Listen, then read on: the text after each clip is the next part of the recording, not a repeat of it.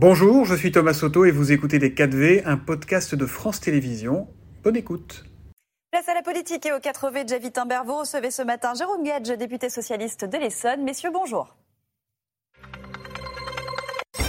Bonjour à tous. Bonjour Jérôme Gage. Bonjour Jacques Tambert. Merci d'être avec nous ce matin. On en parlait dans le journal de 7h30. C'est le ministre du Travail lui-même, Olivier Dussopt, qui l'a annoncé. Euh, le parquet national financier retient contre lui l'accusation de favoritisme en relation avec une entreprise lorsqu'il était euh, maire d'Annonay.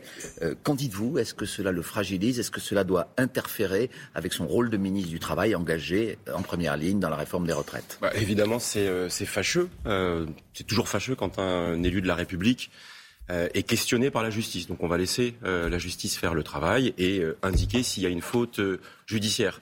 Parce que moi, ce qui m'intéresse avec Olivier Dussopt, c'est la faute politique. Le seul favoritisme dont il se rend coupable, c'est d'avoir, on va en parler dans un instant, s'agissant de la réforme des retraites, favorisé les réponses les plus injustes et celles qui vont pénaliser le plus grand nombre de nos concitoyens. C'est ça qui va m'intéresser dans les jours qui viennent et qu'on va essayer de mettre en lumière. Donc ces activités répréhensibles, selon le parquet national financier euh, du passé, lorsqu'il était maire d'Adonay, ne doivent pas rentrer en ligne de compte. Il peut rester ministre, selon vous Matignon a dit hier que la Première ministre lui conservait sa confiance. Euh, bah, C'est-à-dire qu'elle n'a pas trop le choix parce qu'ils se sont tellement avancés qu'aujourd'hui, euh, ça fragiliserait encore un peu plus cette, euh, cette réforme.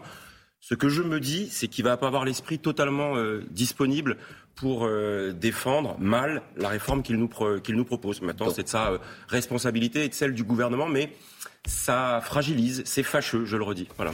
Alors on en vient effectivement au fond de la réforme. Son examen euh, débute lundi. Vous faites partie de la NUPES, la NUP, enfin on ne sait pas. je suis socialiste au sein de la NUPES. Voilà. Absolument, vous êtes un député socialiste. Il y a 20 000 amendements qui ont été déposés, dont les deux tiers viennent de la coalition de gauche. Est-ce que, comme l'a dit votre collègue de la NUP, euh, Marine Tondelier, euh, la numéro un des Verts, l'Assemblée va se transformer en ZAD pendant ces Non, moi c'est pas le genre, c'est pas le genre d'expression que j'utilise. L'Assemblée va faire son job et le parlementaire que je suis fait son travail, qui est, à travers ces amendements, dans un temps limité qui nous est donné, de, de, de permettre de comprendre tous les effets injustes et inégaux de cette réforme. Vous savez, cette réforme, moi, je, j'invoque le syndrome Dracula. Vous connaissez Dracula? Il n'aime pas la lumière du soleil et il se transforme en cendre euh, quand euh, on révèle. Euh, voilà. C'est un bah, vampire aussi, hein, Dracula. Oui, c'est un peu un vampire. Et cette réforme, elle vient vampiriser la chose la plus précieuse. C'est le temps libéré pour les gens qui ont travaillé. C'est un impôt sur la vie de deux ans qu'on va prendre de manière de manière totalement injuste, de manière totalement indifférenciée. Et donc voilà, nos amendements, ils vont nous permettre de de montrer euh, en 10 ou 12 jours tous les effets négatifs de cette réforme. Alors précisément, vos amendements à vous, euh, Jérôme Gage, et au nom du Parti socialiste, euh, vous proposez de financer autrement une réforme que tout le monde, enfin beaucoup de gens jugent indispensable, y compris Pierre Moscovici, par exemple, le président de la Cour des comptes, qui est un socialiste. vous proposez, par exemple, de revenir sur les allègements de cotisations sociales payées par les... Pardon, juste une question est-ce que ce ne sont pas euh, ces baisses de charges qui font qu'aujourd'hui les entreprises embauchent et que donc le chômage baisse? Mais c'est justement la question que posent des économistes, y compris des économistes libéraux. Et je vais même vous dire des parlementaires du groupe Renaissance, des amis de M. Macron, régulièrement posent la question, et nous le faisons aussi, on fait des exonérations de cotisations. Vous savez que pour la seule branche vieillesse, celle dont on nous dit qu'elle va être en déficit, et je ne conteste pas le fait qu'il y aura un déficit temporaire et conjoncturel. Mais plutôt que de lever un impôt injuste sur la vie des gens, ces deux enfermes, est-ce qu'on ne peut pas trouver d'autres solutions? Et donc, par exemple, ces exonérations de cotisations pour la seule branche vieillesse, c'est 17 milliards d'euros en ce moment, exactement le montant du déficit. Donc mettons-les sur la table, c'est ce que je fais avec plusieurs amendements pour dire est-ce que celle-là, elle marche? Par exemple, on a au-delà de 2,5 fois le SMIC des exonérations de cotisations. Et des économistes, y compris le Conseil d'analyse économique, nous disent que ça n'a aucun impact sur l'emploi. Alors pourquoi le chômage baisse aujourd'hui alors que les cotisations ont effectivement baissé eh ben, dans les entreprises? Comment vous expliquez alors la baisse du chômage, Ce C'est pas parce qu'il y a deux phénomènes en même temps qu'ils sont reliés entre eux. Il y a des des, revenus, des, salaires qui ne sont pas soumis à cotisation, qui sont exonérés. Et cela, il faut les questionner. Je mets aussi sur la table les retraites chapeaux, les distributions euh, euh, gratuites d'actions. On a des pans entiers euh, de notre système de revenus qui ne sont pas soumis à cotisation. Au moins, soit on demande des contreparties, soit on les questionne. Parce que voyez-vous, moi, le déficit, je ne le conteste pas. Euh, il y a 12, 15, 17 milliards d'euros.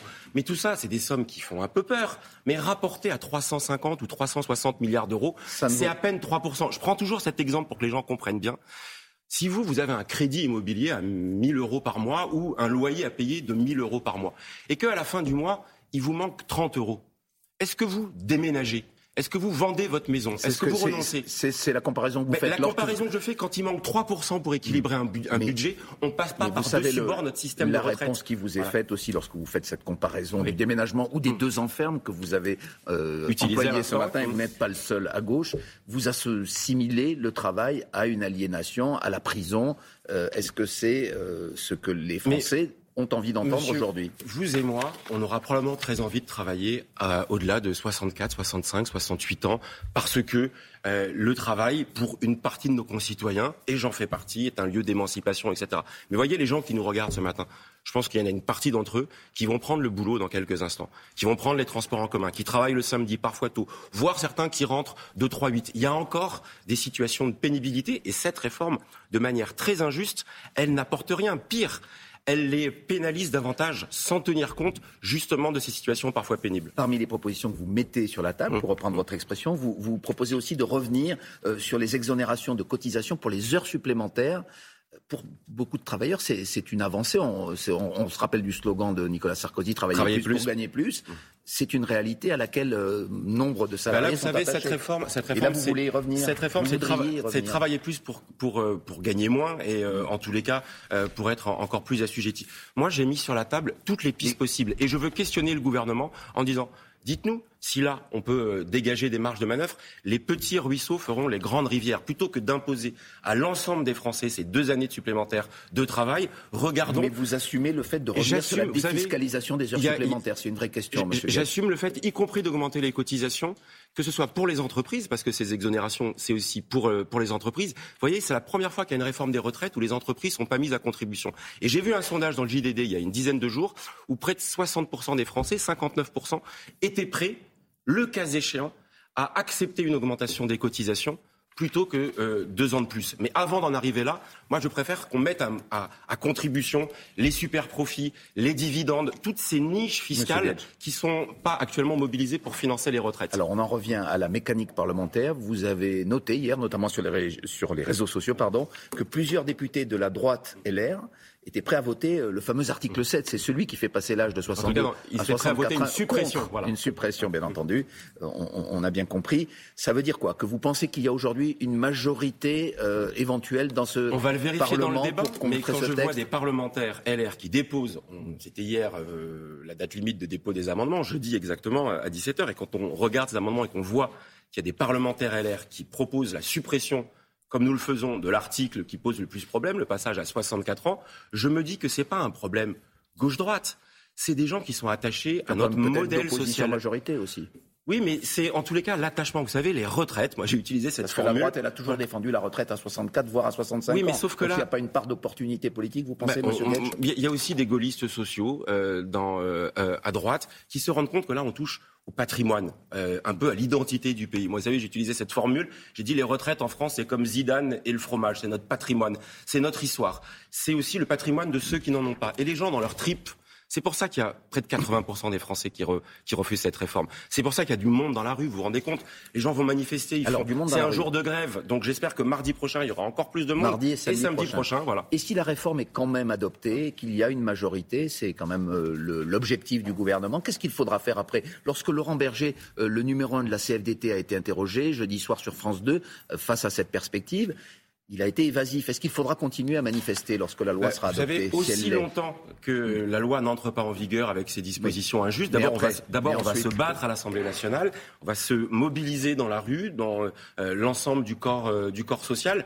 Moi, j'ai le souvenir dans le passé qu'il y a eu des réformes qui ont été adoptées, promulguées et retirées. Jacques Chirac avait retiré le CPE euh, même après, la promulgation. Ben, même après la promulgation, parce que vous savez, là, on, parle des, des, 50, des 60 prochaines, prochaines années. Donc les 50 jours qui viennent, ils sont cruciaux pour les 50 prochaines années. Votre candidate à l'élection présidentielle, Mme mmh. Madame Hidalgo, euh, proposait le maintien de la retraite à 62 ans. La NUP, la NUPES, à laquelle vous euh, adhérez, elle, c'est la retraite à 60 ans. On ne sait pas très bien où est le Parti socialiste aujourd'hui. C'est 60 ou 62 Mais que vous vous, savez, préconisez Qu'est-ce qui rassemble aujourd'hui l'ensemble des organisations syndicales? C'est le refus des 64 ans. Donc, Oui. au moment où on parle, mais je vais vous répondre, je, je n'élude pas la Il question. Au, mo- minute. au moment où on parle, c'est d'abord faire le front le plus large pour s'opposer à la retraite pas à avec- 64 ans.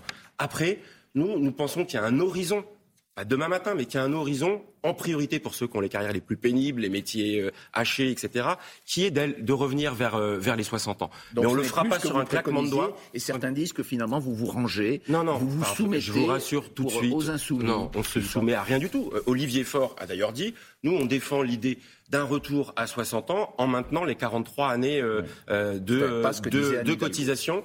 Euh, non, mais moi, l'objectif, c'est de permettre à ceux qui ont euh, souffert au travail, galéré au travail, commencé à travailler tôt, de pouvoir partir à 60, à 61 ans, à 62 ans, mais surtout pas à 64 ans, parce que, je le redis, c'est très injuste. Eh bien, on vous a entendu ce matin. Merci. beaucoup, Jérôme Gage, député socialiste de l'Essonne. Merci Et c'est la suite de Télématin. À tous les deux, sur les accusations de favoritisme visant Olivier Dussopt, c'est fâcheux qu'un élu soit questionné par la justice, estime Jérôme Getsch, qui retient plutôt une faute politique. Seul favoritisme dont Olivier Dussopt est coupable, c'est d'avoir favorisé des mauvaises décisions sur la réforme des retraites. Voilà pour quelques-unes des déclarations et voilà pour la politique.